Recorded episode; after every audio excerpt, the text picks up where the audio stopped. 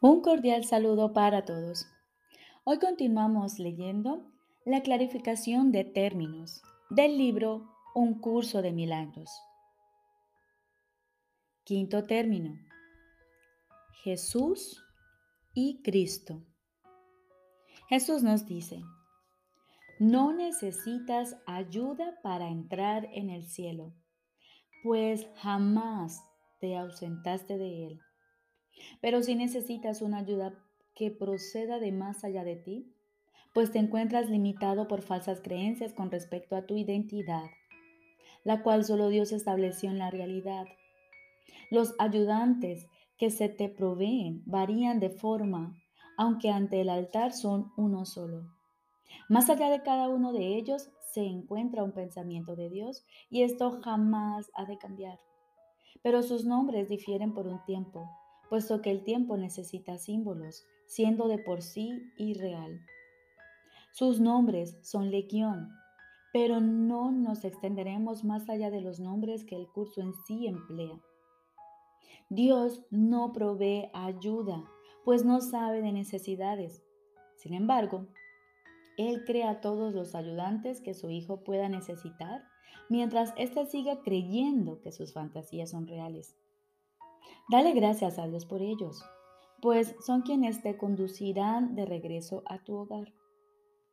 El nombre de Jesús es el nombre de uno que siendo hombre vio la faz de Cristo en todos sus hermanos y recordó a Dios.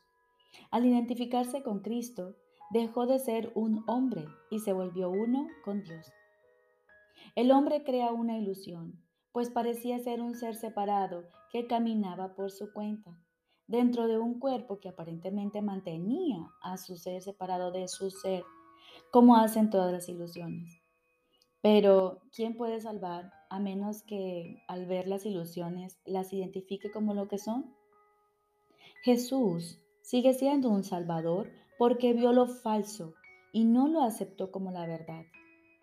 Cristo necesitó su forma para poder presentarse ante los hombres y salvarlos y salvarlos de sus ilusiones.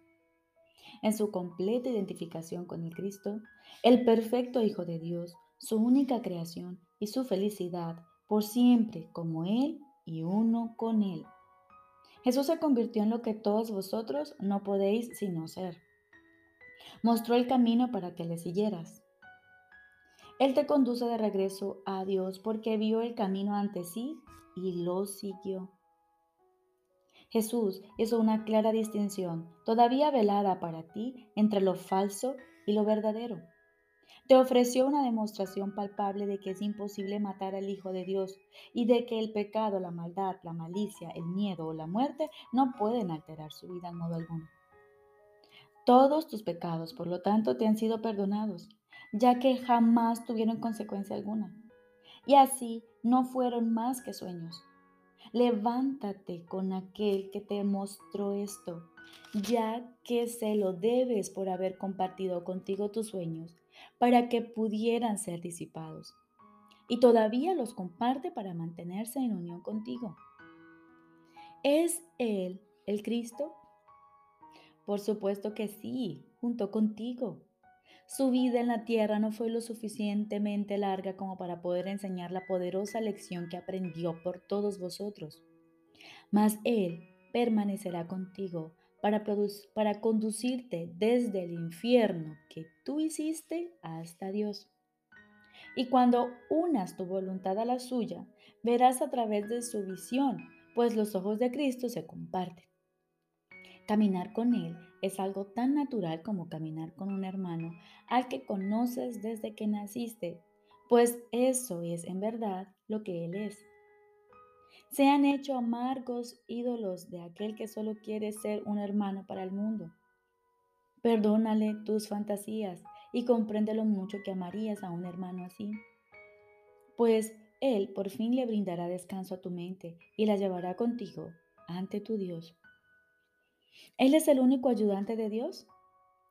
Por supuesto que no, pues Cristo adoptará muchas formas con diferentes nombres hasta que se reconozca la unicidad de todas ellas. Mas para ti, Jesús, es el portador del único mensaje de Cristo acerca del amor de Dios. No tienes necesidad de ningún otro. Es posible leer sus palabras y beneficiarse de ellas sin aceptarle en tu vida. Mas Él te ayudaría todavía más si compartieses con Él tus penas y alegrías y renunciases a ambas para hallar la paz de Dios. Con todo, lo que Él quiere que aprendas más que nada sigue siendo la lección que vino a enseñar, la cual reza así. La muerte no existe porque el Hijo de Dios es como su Padre. No puedes hacer nada que pueda alterar el amor eterno. Olvida tus sueños de pecado y de culpabilidad y en su lugar ven conmigo a compartir la resurrección del Hijo de Dios y trae contigo todos aquellos que Él te ha enviado para que cuides de ellos como yo cuido de ti.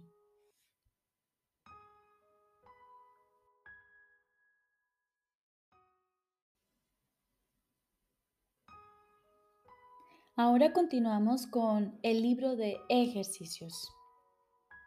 Octavo tema especial. ¿Qué es el mundo real?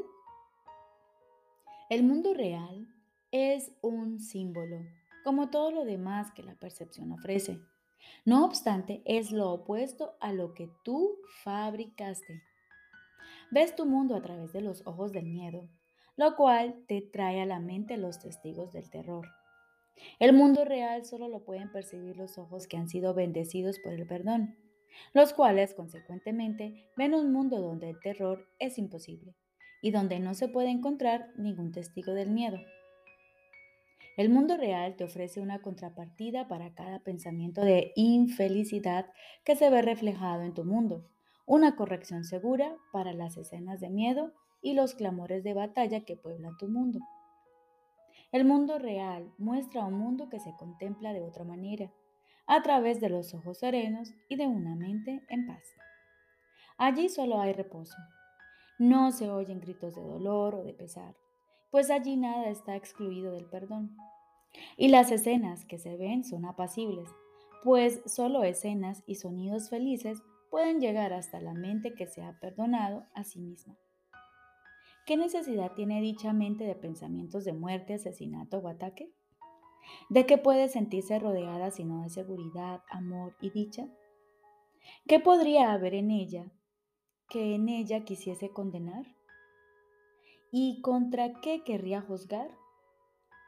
El mundo que ve emana una mente que está en paz consigo misma. No ve peligro en nada de lo que contempla pues es bondadosa y lo único que ve es bondad. El mundo real es el símbolo de que al sueño de pecado y culpabilidad le ha llegado su fin y de que el Hijo de Dios ha despertado. Y sus ojos, abiertos ahora, perciben el inequívoco reflejo del amor de su Padre, la infalible promesa de que ha sido redimido. El mundo real representa el final del tiempo, pues cuando se percibe, el tiempo deja de tener objeto. El Espíritu Santo no tiene necesidad del tiempo una vez que éste ha servido el propósito que Él le había asignado. Ahora espera un solo instante más para que Dios dé el paso final y el tiempo desaparezca, llevándose consigo la percepción y dejando solamente a la verdad que sea tal como es. Ese instante es nuestro objetivo, pues en él yace el recuerdo de Dios. Y al contemplar un mundo perdonado, Él es quien nos llama y nos viene a buscar para llevarnos a casa, recordándonos nuestra identidad, la cual nos ha sido restituida mediante nuestro perdón.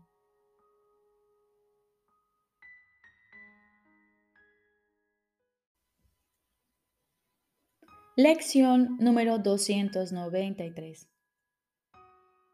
El miedo ya se acabó y lo único que hay aquí es amor.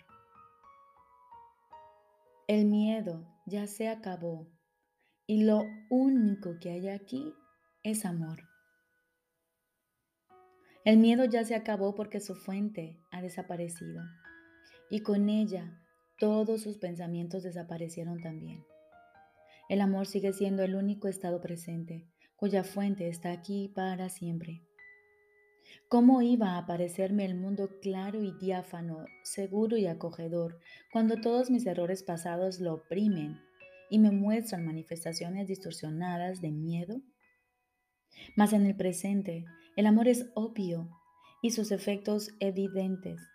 El mundo entero resplandece en el reflejo de su santa luz y por fin percibo un mundo perdonado. Padre, no permitas que tu santo mundo me pase desapercibido hoy, ni que mis oídos sean sordos a todos los himnos de gratitud que el mundo entona bajo los sonidos del miedo. Hay un mundo real que el presente mantiene a salvo de todos los errores del pasado. Y este es el único mundo que quiero tener ante mis ojos hoy. Y ahora, como todos los días, aguardamos en silencio, aquietamos nuestra mente y nos disponemos a escuchar la voz de nuestro Padre. Estoy seguro de que Él te hablará y de que tú le oirás.